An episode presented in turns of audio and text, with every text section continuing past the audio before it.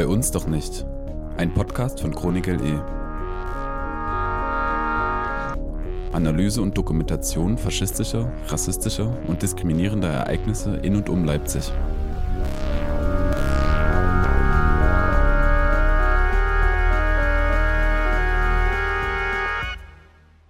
Hallo und herzlich willkommen zu unserer allerersten Folge des Podcasts Bei uns doch nicht.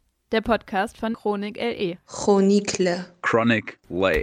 Bionicle. Chronicle. Crow Niklas. Und wir freuen uns schon ganz riesig, dass dieses Projekt jetzt startet und sind selber schon ganz gespannt darauf, wie das alles so wird. Wir wollen jetzt nämlich einmal im Monat eine Podcast-Folge für euch produzieren, in der wir Themen besprechen, mit der sich Chronik aktuell beschäftigt. Und äh, ich bin übrigens Eva. Und ich bin Anna. Also erstmal kurz zu uns. Ähm, wir sind zwei weiße Podcastmacherinnen und Radiojournalistinnen aus Leipzig. Eva wohnt schon ihr halbes Leben hier. Mhm. Ähm, ich bin vor mehreren Jahren aus dem Norden zugezogen. Und genau, wir sind jetzt beide mehr oder weniger fertig mit dem Studium und stecken in der Arbeitswelt und leben hier in der Stadt und sind auch politisch aktiv, äh, momentan vor allem feministisch. Ja, und bei all dem politischen Aktivismus interessiert uns natürlich auch immer, was hier in der Stadt und drumherum eigentlich so alles passiert. Und deshalb lesen wir auch immer ganz brav die Leipziger Zustände. Und das ist das Magazin von Chronik LE. Chronique. Le. Chronicle, Chronicle, Chronicle. Chronicle. Chronicle. was genau die Chronik eigentlich ist und wie sie entstanden ist und wie die Arbeit aussieht, was die Idee dahinter ist.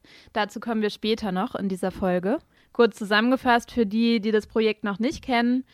Ähm, das ist eine Redaktion, die diskriminierende Ereignisse in Leipzig und den umliegenden Landkreisen drumherum dokumentiert. Dazu zählt zum Beispiel rassistische Beleidigungen, Nazischmierereien, sexualisierte Gewalt oder anderes grenzüberschreitendes Verhalten und Übergriffe, die hier eben passieren. Genau, und die Ereignisse werden aber nicht nur dokumentiert, sondern auch analysiert. Und so ähm, lässt sich auch ein ganz guter Überblick über rechte Strukturen insgesamt und auch die Aktivitäten hier vor Ort gewinnen. Und man äh, kann so Kontinuitäten und Zusammenhänge des Ganzen nachzeichnen. Genau, und das alles kommt dann in einem Abstand von circa zwei Jahren jeweils gesammelt in einem Magazin heraus, das heißt Leipziger Zustände, wobei es auch mal nordsächsische Zustände gab mit Schwerpunkt auf dem Land. Genau, aber da werden dann eben die Dokumentationen und Analysen nochmal zusammengeführt. Ähm, und daneben gibt es auch eine Website und auch diverse Social-Media-Kanäle von Chronik, wo man sich eben kontinuierlich informieren und auf dem Laufenden halten lassen kann. Genau, also es gibt schon relativ viel, aber ähm, da die Arbeit, die die Leute von Chronik LE machen, so umfassend und auch äh, vor allem so wichtig ist, haben wir uns gedacht, ähm, es wäre eigentlich richtig, richtig cool, wenn man auch noch so ein etwas persönlicheres Audioformat hätte, wo auch die MacherInnen selbst nochmal zu Wort kommen können und man auf der einen Seite zwar vor allem das Inhaltliche natürlich bespricht, aber auch mal die Gelegenheit hat, so über die Recherche und die Arbeit an sich reden zu können. Genau, und deshalb machen wir jetzt einen Podcast für Chronik LE. Und der heißt Bei uns doch nicht. Ja, und äh, dieser Name, den gibt es sogar schon. Wir sind nämlich, äh, während wir den Podcast konzipiert haben, auf einen Audio-Hörrundgang ähm, gestoßen, der auch von Chronik LE zur Verfügung gestellt wurde. Ähm, genau, und fanden es irgendwie ganz passend, zum einen den Namen auch für den Podcast und auch, dass es eben dieses, also dass es diesen Titel für das Format schon mal gab und dachten, äh, dass es ja ganz schön wäre, daran anzuschließen und auch diese Arbeit von damals nochmal zu würdigen.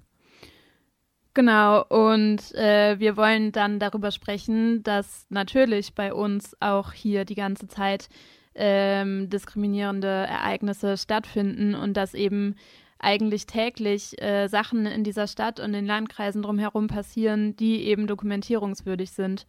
Deswegen wollen wir immer in der Rubrik Aktuelles ähm, quasi auch Updates geben darüber, was eigentlich gerade in der Stadt und auf dem Land alles so passiert und äh, wie sich da so die Entwicklungen gerade gestalten. Genau, und damit äh, sind wir schon äh, beim Aufbau des Podcasts. Und das wird so der erste Teil des Ganzen. Und dann gibt es aber noch eine andere Rubrik, in der widmen wir uns dann jedes Mal einem inhaltlichen Schwerpunktthema, das wir dann ganz ausführlich besprechen wollen. Am besten auch immer mit der Person, die die Recherche dazu gestaltet hat. Und diese Themen bewegen sich meistens so in den Rubriken Antira, Antifa und Antisexismus, wobei es natürlich immer auch Überschneidungen geben kann ähm, und wir das sicherlich auch thematisieren werden. Genau, aber auch Queerfeindlichkeit, Sozialdarwinismus, Behindertenfeindlichkeit oder Antisemitismus werden immer wieder Thema sein. Mhm. Denn all diese Ereignisse, die hier tagtäglich passieren, geraten immer wieder und ziemlich schnell in Vergessenheit. Was ist denn zum Beispiel alles nach diesem Nazi-Angriff damals in Konnewitz passiert? Oder was geht bei dem KSK-Soldaten in Kolm, der Kriegswaffen hortet? Oder wie steht es um die Black Lives Matter-Bewegung in Leipzig? Und warum sprechen wir zum Beispiel so wenig über sexualisierte Gewalt? Das alles und natürlich noch viel mehr wollen wir immer in den kommenden Ausgaben von Bei uns doch nicht herausfinden und mit unterschiedlichen Gästen besprechen. Ja. Und heute in unserer allerersten Folge wollen wir aber erstmal darüber sprechen, was Chronik LE eigentlich ist. Und deswegen haben wir Pia und Steven eingeladen, die beide schon relativ lange für Chronik arbeiten und das auch sehr engagiert und wie alle anderen auch ehrenamtlich. Genau, wir haben die beiden für ein Interview getroffen und mit ihnen über ihre Arbeit gesprochen, über Stärken und Schwächen von Dokumentationsarbeit und auch die Bedrohung, die mit diesem antifaschistischen Engagement einhergehen. Ähm, aufgrund der Corona-Situation mussten wir technisch ein bisschen improvisieren mhm. und außerdem äh, natürlich Masken tragen bei der Aufnahme. Das werdet ihr sicherlich auch ein bisschen hören. Und genau, das tut uns leid, aber wir hoffen umso mehr, dass ihr trotzdem Spaß beim Hören habt.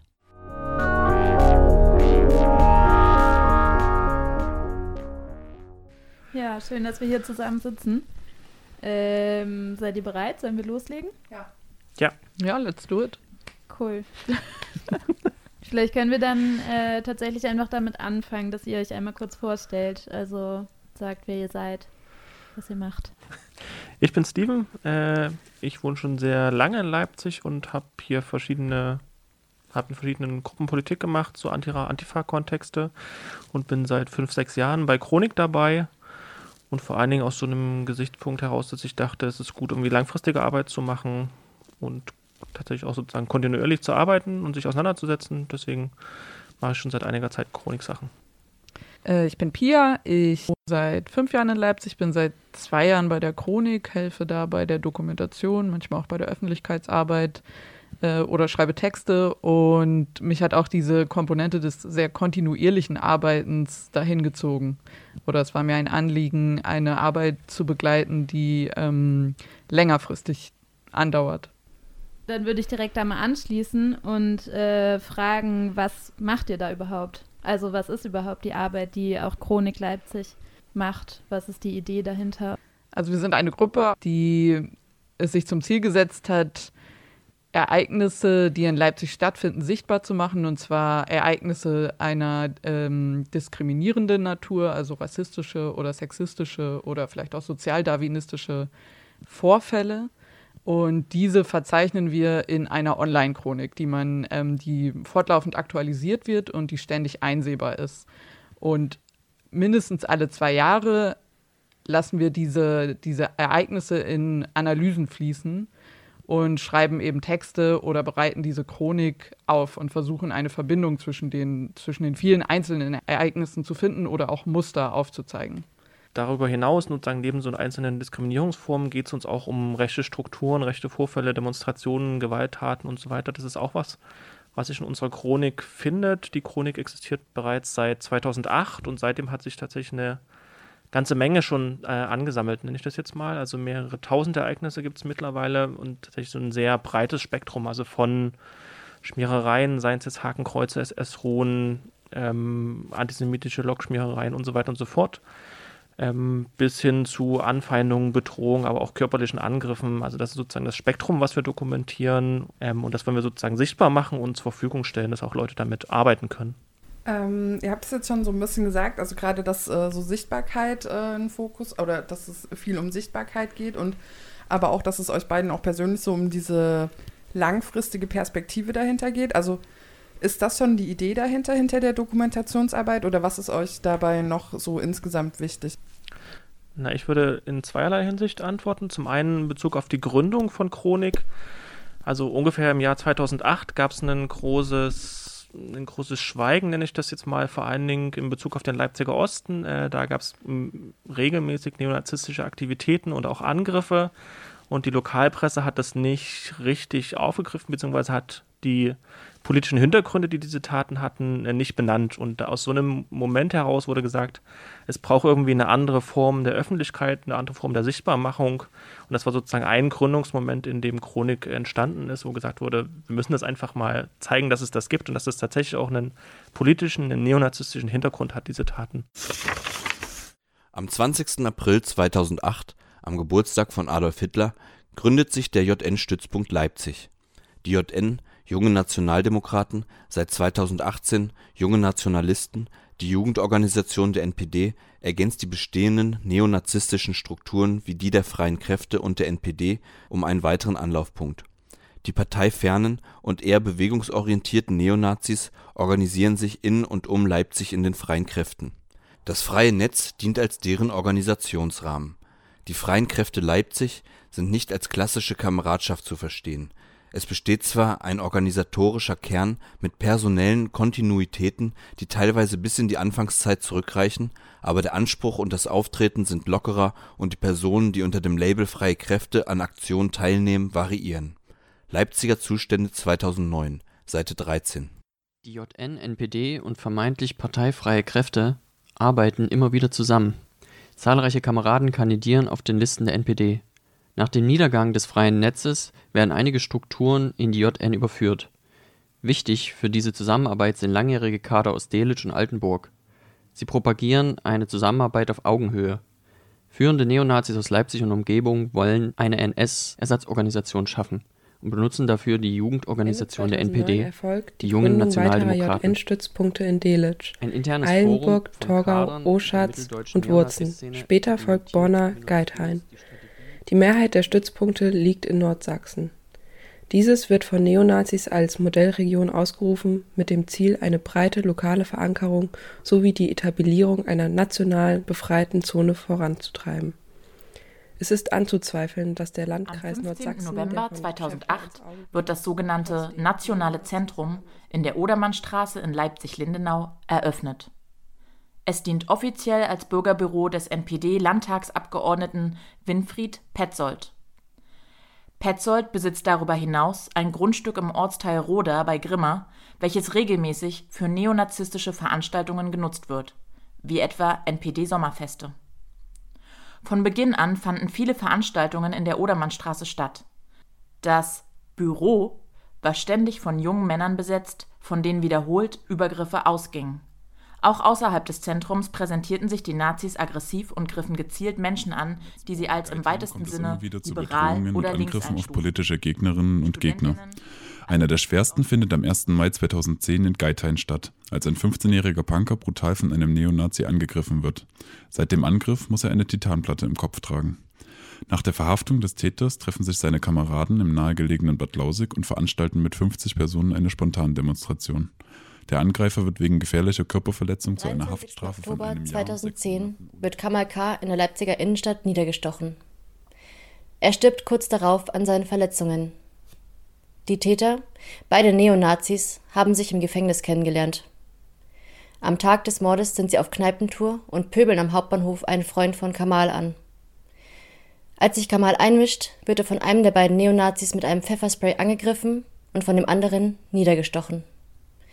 Im Gerichtsprozess wird der Haupttäter wegen Mordes zu 13 Jahren Haft mit anschließender Sicherheitsverwahrung und sein Komplize wegen gefährlicher Körperverletzung zu drei Jahren Haft verurteilt. Leipziger Zustände 2019, Seite 9. Das auf der einen Seite in Bezug auf die Gründung und auch auf das Jetzt bezogen ist es aus meiner Sicht wichtig, diese ganzen Vorfälle nochmal darzustellen und sichtbar zu machen, weil oftmals herrscht nach wie vor so ein Bild vor, in Leipzig gibt es vielleicht sowas nicht oder das sind nur Einzelfälle, das passiert nur ganz selten mal. Wenn man sich aber unsere Chronik anguckt, dann ist sehr sichtbar, dass das ein sehr alltägliches Phänomen ist und dass Menschen, die zum Beispiel von rassistischer Diskriminierung betroffen sind, dass es für die ein sehr relevantes Problem auch in der Stadt und auch in den beiden umliegenden Landkreisen ist. Ja, und dazu würde ich vielleicht noch ergänzen, ähm, dass dadurch auch etwas geleistet wird, was staatliche Stellen vielleicht nicht leisten können, nämlich die betroffenen Perspektive anzunehmen und auch sichtbar zu machen, weil wir erstmal die Ereignisse, die uns Betroffene schildern, als solche annehmen und ähm, nicht hinterfragen, sondern sagen, wenn du sagst, es ist ein rassistisches Ereignis gewesen, dann ähm, dokumentieren wir es auch als solches. Und ich glaube, das schließt auch eine Lücke Mhm. Und äh, was mich aber dabei auch noch interessieren würde, ist, was mir immer auffällt, ähm, wenn ich so meinen eigenen Medienkonsum zum Beispiel auch angucke, dass äh, so eine Schlagzeile die nächste jagt so ein bisschen und dass man auch schnell vergisst. Und mich würde schon interessieren, wie das im Zuge eurer Arbeit ist. Also wie steht es so insgesamt, äh, wenn man sich so Leipzig anguckt, um das Vergessen der Ereignisse und auch vielleicht im Kontext von so einer ähm, linken Identitätsbildung? Also Habt ihr irgendwie eine Erfahrung gemacht, dass es da schon auch irgendwie anders nochmal mit reinfließt, wenn man so eine Dokumentation hat und so eine Chronik, auf die man sich beziehen kann? Hat das ähm, viel für die politische Arbeit in Leipzig verändert? Es macht, also diese Dokumentation in ihrer, in ihrer Sichtbarkeit ähm, macht auf jeden Fall, dass es schwieriger ist, das Problem zu leugnen oder abzutun. Und dadurch, dass die Chronik mittlerweile auch sich ein, eine ziemliche Kredibilität aufgebaut hat und es auch eine Vernetzung hinein in die Lokalpolitik gibt, würde ich schon sagen, dass es eine Auswirkung auf die, auf die Stadtgesellschaft hat oder auf die Zivilgesellschaft, die in vielerlei Hinsicht an diese Erkenntnisse anknüpfen kann. Hm, Kredibilität, gutes Wort. Ähm, eine Sache ist mir gerade noch eingefallen im Bezug sozusagen auf äh, rechte Strukturen und rechte Täterinnen. Ähm, da gibt es ja schon immer wieder Personen, denen wir im Laufe unserer Arbeit immer wieder begegnen.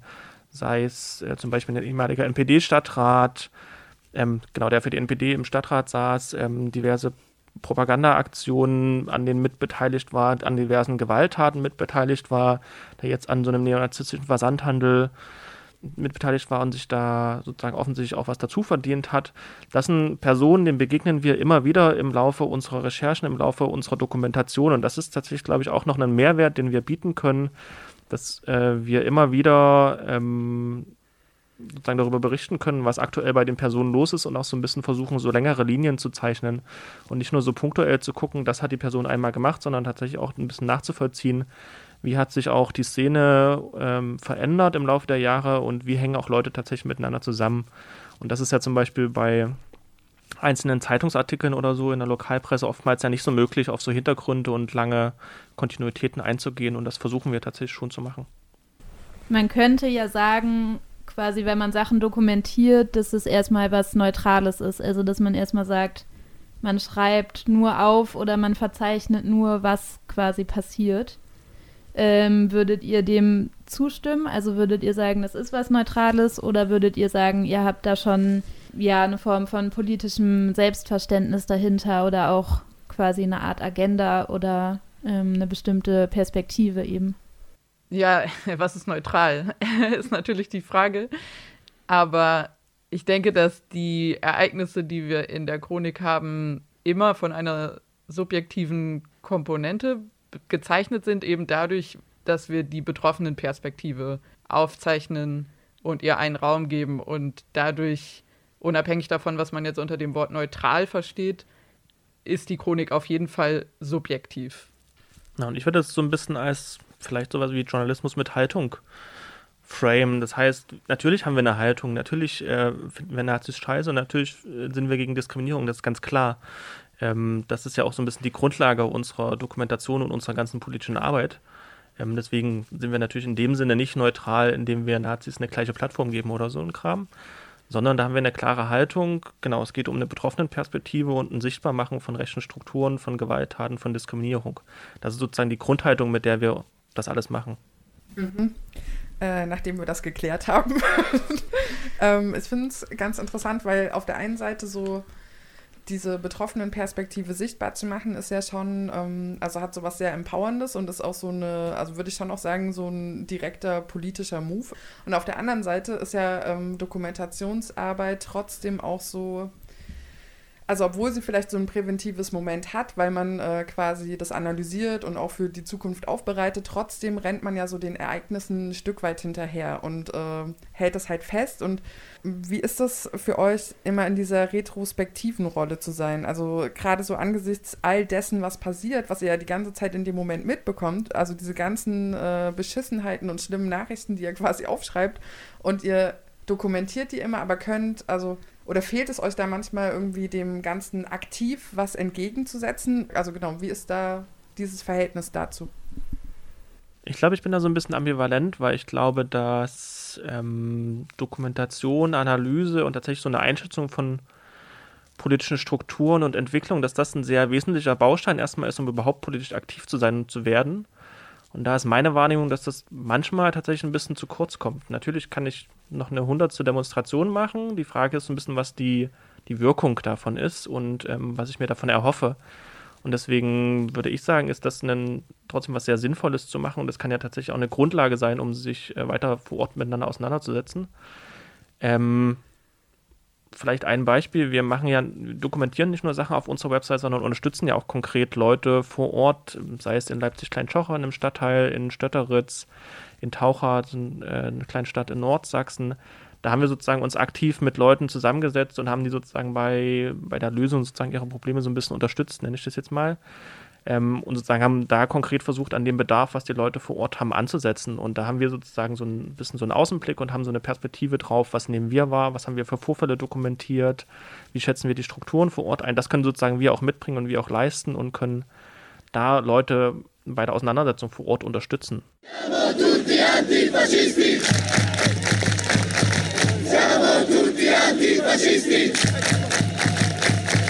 Siamo tutti antifascisti! Ja, ich kann mich dem Gefühl eigentlich anschließen. Also ich habe früher auch für ähm, Leipziger, für die Leipziger lokale Presse gearbeitet und hatte da viel mehr das Gefühl, dass ich Ereignisse, ähm, die man, die man mitbekommt, die öffentlich werden, dass ich die vielleicht dokumentiere und abdrucke, aber dass das gar keine Konsequenzen hat oder dass nichts passiert, außer eine Betrachtung aus der Retroperspektive. Und jetzt bei der Arbeit der Chronik habe ich das Gefühl, dass die bloße Dokumentation schon Teil einer Gegenwehr ist und ähm, ebenso wie Steven gerade gesagt hat, dass dieser Vernetzungsaspekt, der einhergeht, ähm, dadurch, dass uns auch oft, oft Leute anschreiben und konkret danach fragen, vernetzt zu werden, dass mir viel bewusster wird, wie weit verästelt und wie stark die Zivilgesellschaft eigentlich ist in Leipzig. Aha. Ihr habt jetzt äh, sogar gerade schon selbst so relativ viel dazu gesagt, was ihr alles macht, aber vielleicht könnt ihr noch mal so ganz konkret werden, wie euer Arbeitsprozess eigentlich ist, also wie das aussieht. Genau, also ähm, auf der Website der Chronik kann man Ereignisse melden. Da gibt es eine Eingabemaske, das ist dann auch anonym, wenn man das möchte. Das kommt zu uns in einer E-Mail und jemand von uns checkt das E-Mail-Postfach, guckt da rein, sieht, okay, jemand hat uns Ereignisse gemeldet und vielleicht stellt die Person dann erstmal Rückfragen, wenn irgendwas noch offen ist oder guckt, ob man andere Informationen dazu finden kann. Vielleicht gibt es ja auch eine Polizeimeldung an dem Tag, die dasselbe Thema thematisiert. Und dann trägt die Person das auf unserer Website ein. Ähm, dann ist es aber noch nicht öffentlich, weil wir ein Vier-Augen-Prinzip haben und erstmal eine zweite Person rüberguckt und schaut, ob vielleicht immer noch offene Fragen da sind oder ob irgendwas geklärt werden muss. Und wenn die Person das Gefühl hat, das ist alles okay, das ist so in Ordnung, dann schaltet die diese Nachricht frei und dann ist sie öffentlich einsehbar. Und na, vielleicht noch als Ergänzung, es gibt ja sozusagen sowohl die Situation, dass uns Leute Ereignisse melden, das heißt irgendwas zutragen, im Sinne von ihnen, sie haben die und die Schmiererei gesehen, den uns den Sticker, ähm, ihnen ist das und das widerfahren, äh, zum Beispiel irgendeine rassistische, sexistische Diskriminierung. Das melden uns die Leute und es gibt aber auch äh, natürlich die Situation, wo wir Sachen selbst recherchieren. Ähm, wir gucken uns Polizeipressemitteilungen an, Landtagsanfragen an, was in der Lokalpresse geschrieben wird. Wir gucken uns verschiedene soziale Medien ähm, an, gucken, was Leute dort posten, vor allem auf so rechten Seiten und gucken sozusagen, ob es da Sachen gibt, die relevant sind für unsere Chronik. Die tragen wir dann auch noch aktiv ein. Und genau, das ist mittlerweile relativ viel. In der Regel sind das ungefähr 30, 40 äh, Ereignisse, die wir im Monat diskutieren. In der letzten Zeit ist es noch mal deutlich mehr. Das liegt vor allen Dingen an den Corona-Protesten wo wir nicht pauschal jeden Protest dokumentieren, aber wenn es zu problematischen Äußerungen, zur Beteiligung von Neonazis kommt, Angriffen oder Bedrohung von Gegendemonstrierenden, dann ist das natürlich was, was wir mit in die Chronik aufnehmen und das ist ja in letzter Zeit einfach explosionsartig gestiegen.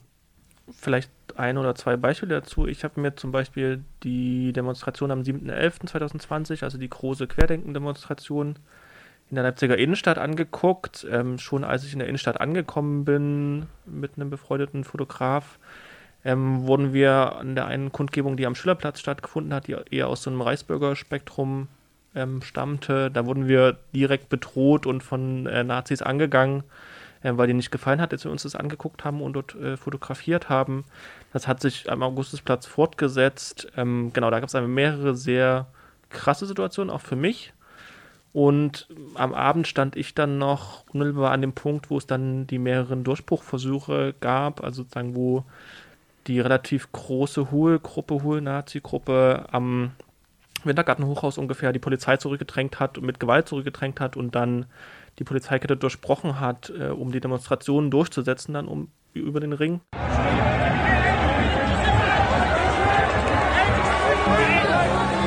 alle Straße freigegeben, allerdings nicht nach links Richtung Bahnhof, sondern nur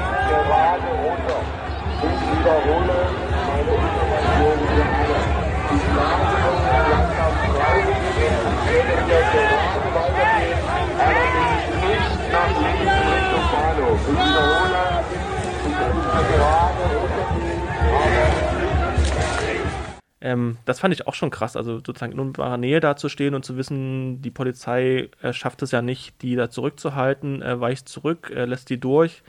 Da ist sozusagen niemand, auf den man sich verlassen kann. Auf die Polizei kann man sich sowieso in den meisten Fällen nicht verlassen und in so einer Situation besonders nicht. Man hat einfach keinen Schutz äh, dabei und es gab ja auch an dem Tag noch mehrere Angriffe auf Journalistinnen, auf Pressevertreterinnen, auf Gegendemonstrantinnen und das ist schon so ein was, was ich zum Beispiel immer mitdenke und versuche so auf dem Schirm zu haben.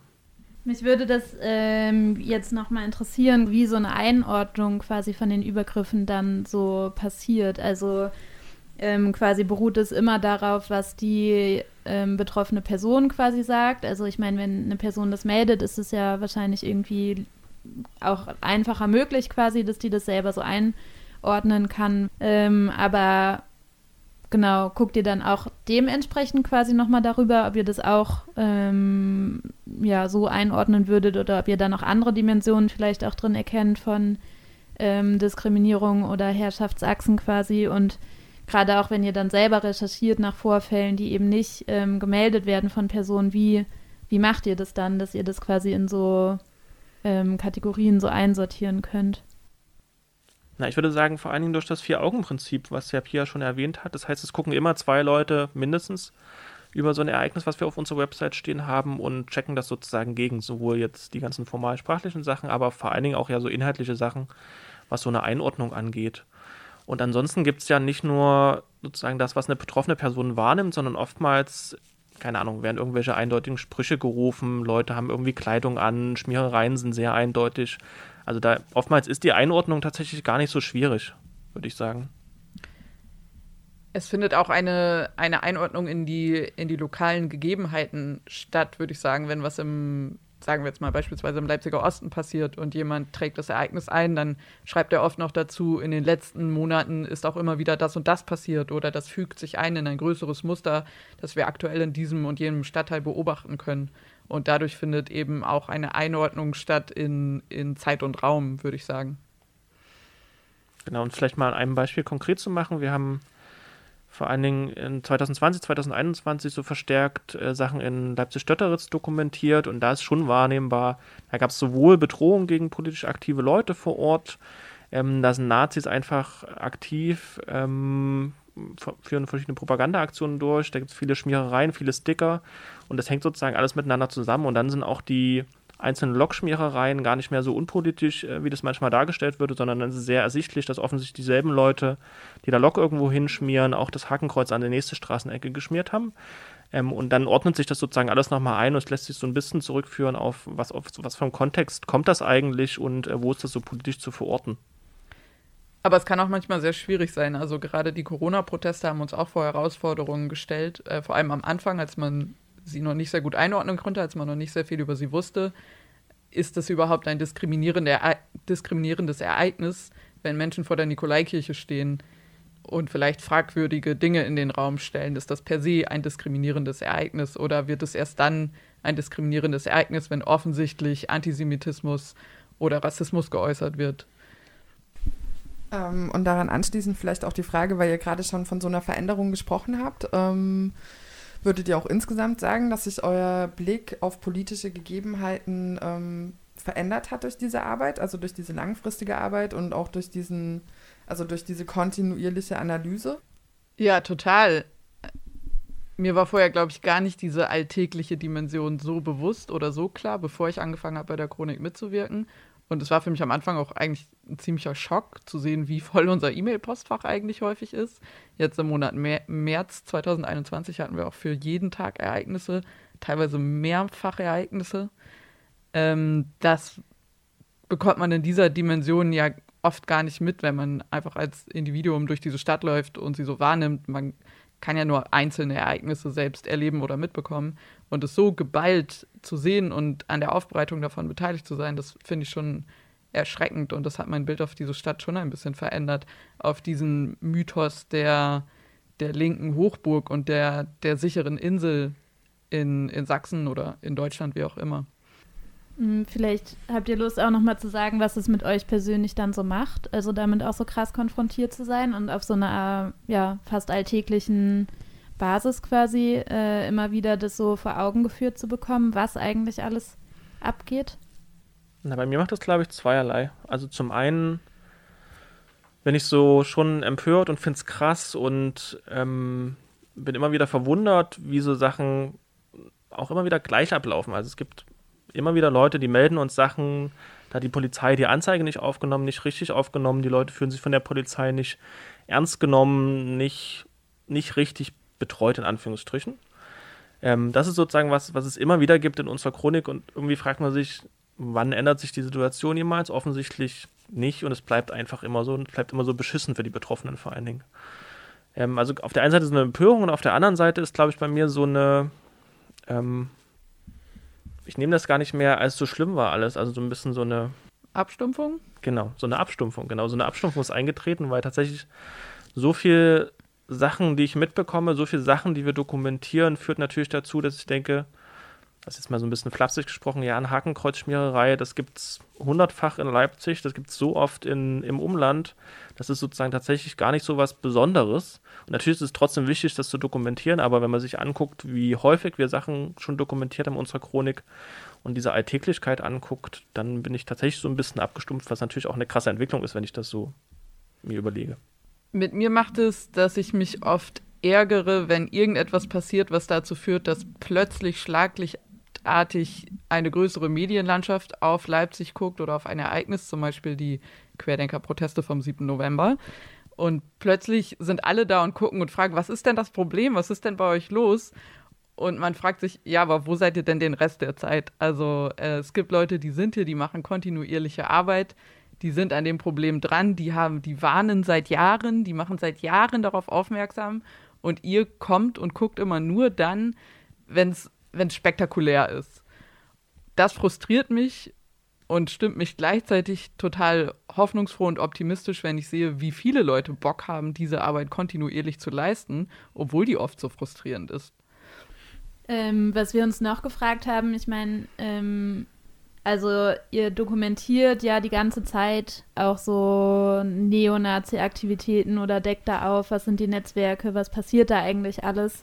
Also ist es auch gefährlich für euch? Seid ihr da irgendwie auch so Bedrohungen oder so ausgesetzt? Äh, bekommen die das quasi auch mit, wer ihr seid?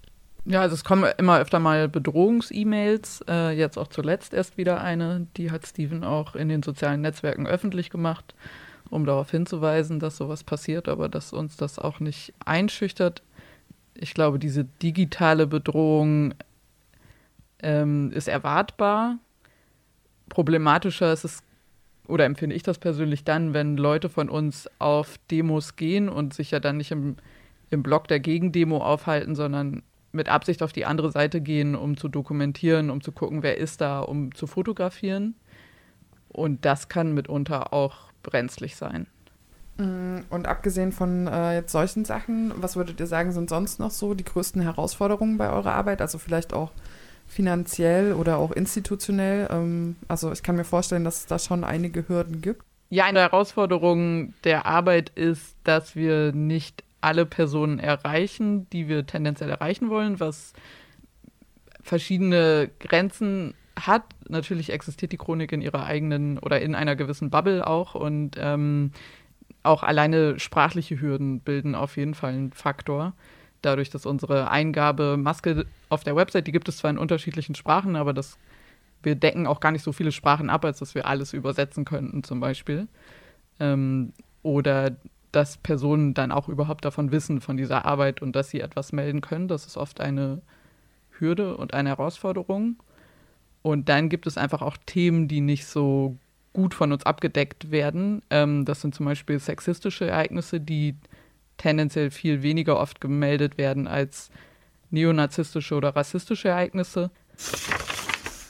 Sexismus ist die Unterdrückung und Diskriminierung von Menschen aufgrund des Geschlechts und der sexuellen Orientierung.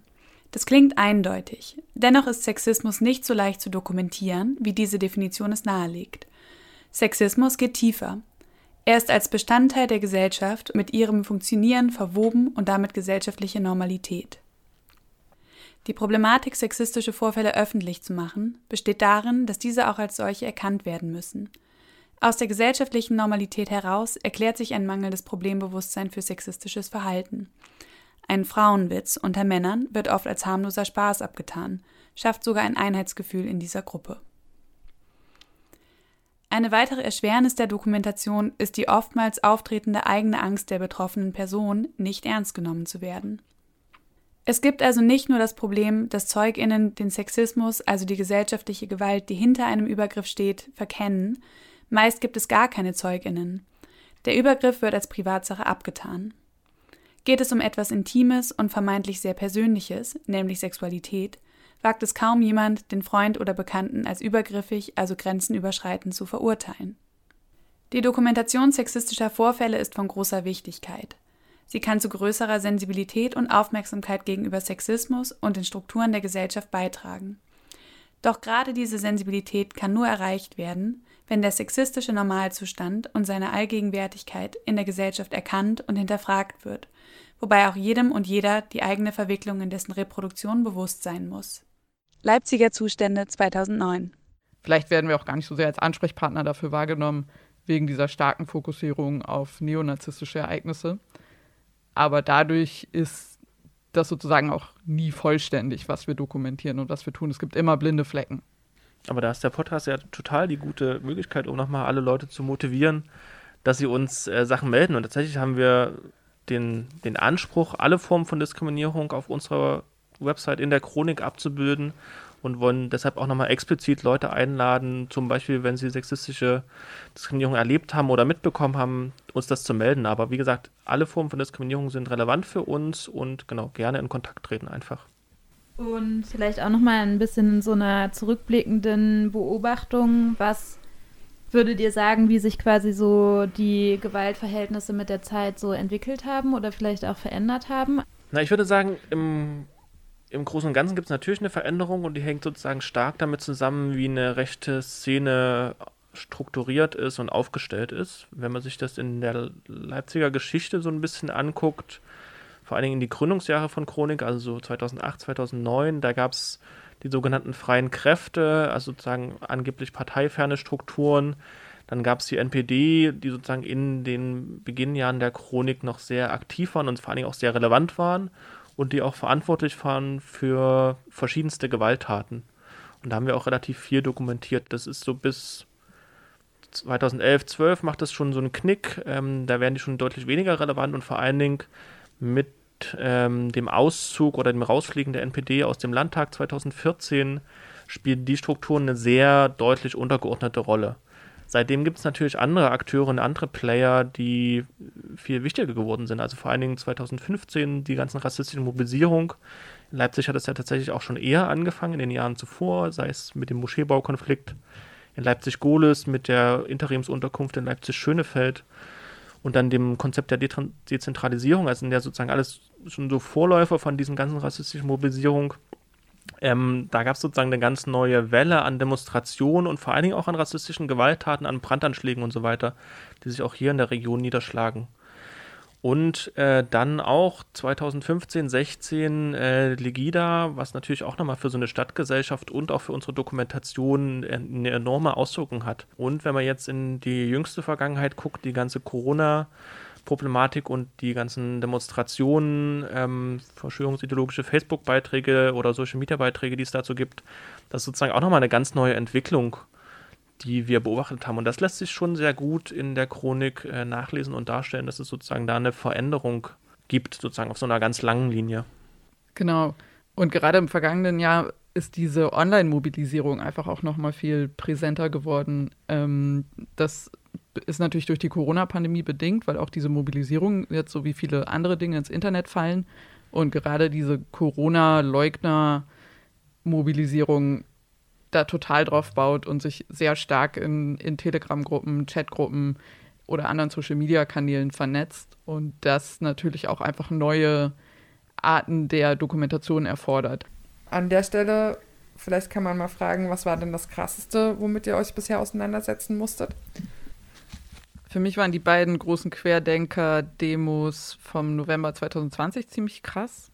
Ähm, ich war bei beiden Demos in der Gegendemo präsent und habe eben auch erlebt, wie, wie brenzlig einige Situationen da waren, wie gefährlich die waren, so wie viele andere Gegendemonstrantinnen das sicher auch erlebt haben. Mich persönlich hat das auch sehr äh, fast schon an die Ereignisse von Chemnitz 2018 erinnert, bei denen ich auch vor Ort war. Halt die Schnauze! Nein! Fällt doch da drüben, ist das linke Drecksmark! Ja?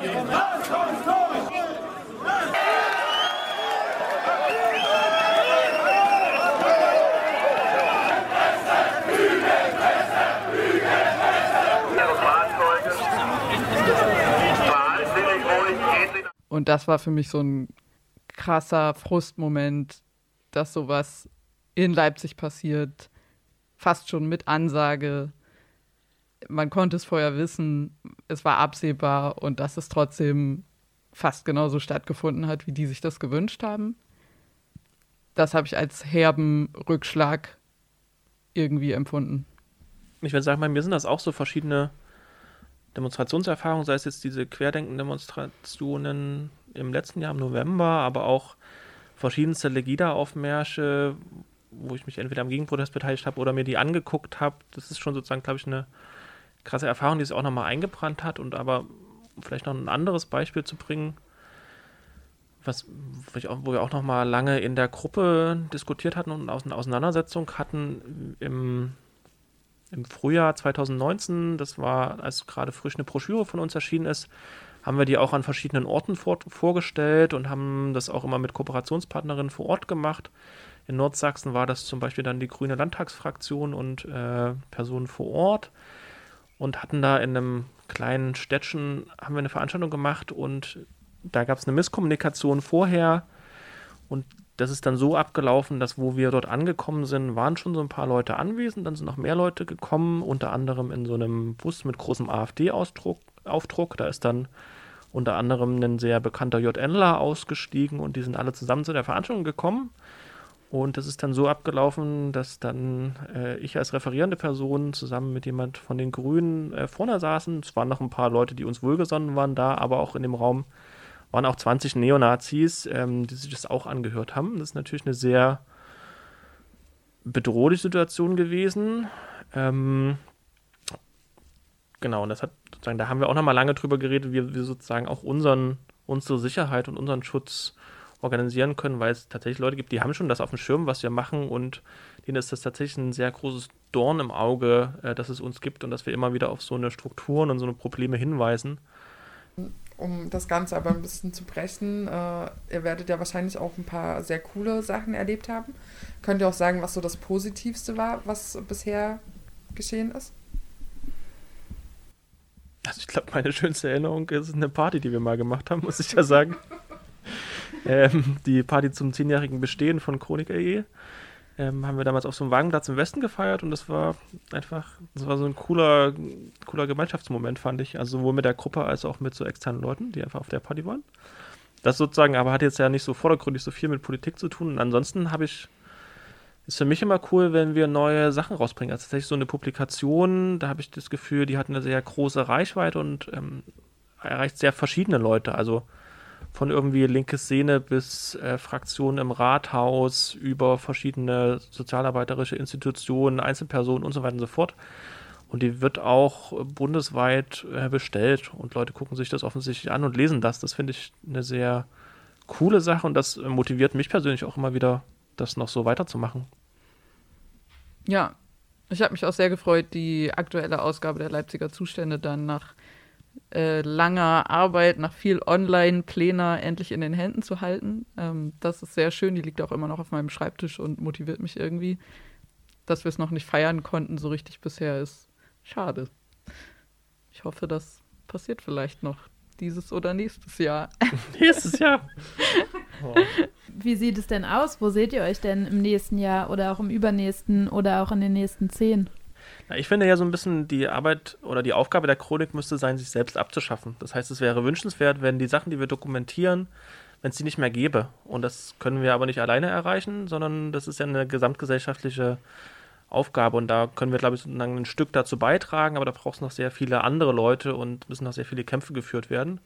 Und das ist aber was, was ich mir natürlich langfristig wünsche. Ich glaube nicht, dass das in einem oder fünf oder zehn Jahren soweit ist, aber genau, ich würde daran versuchen, dass wir so ein bisschen so einen Anteil daran haben oder ich so einen Anteil daran habe.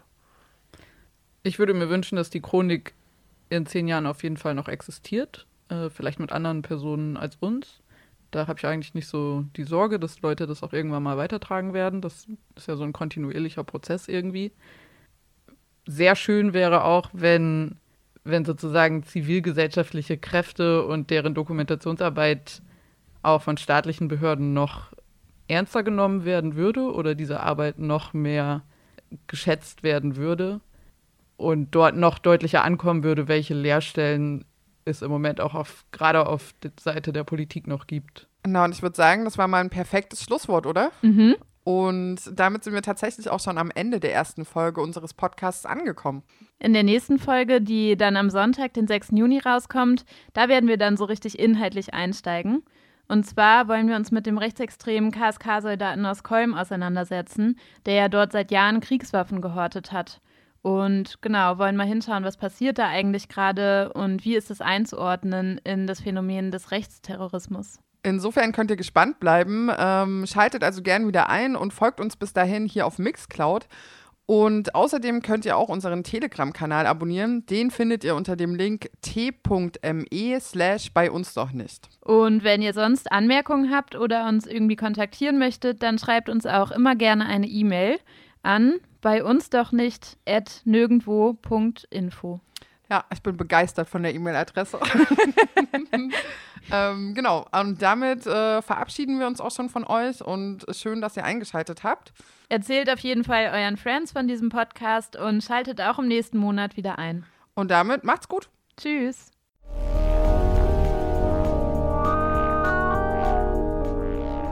Bei uns doch nicht. Ein Podcast von Chronik LE. Oder, um mit Adorno zu sprechen, eine Gesellschaft, in der man ohne Angst verschieden sein kann.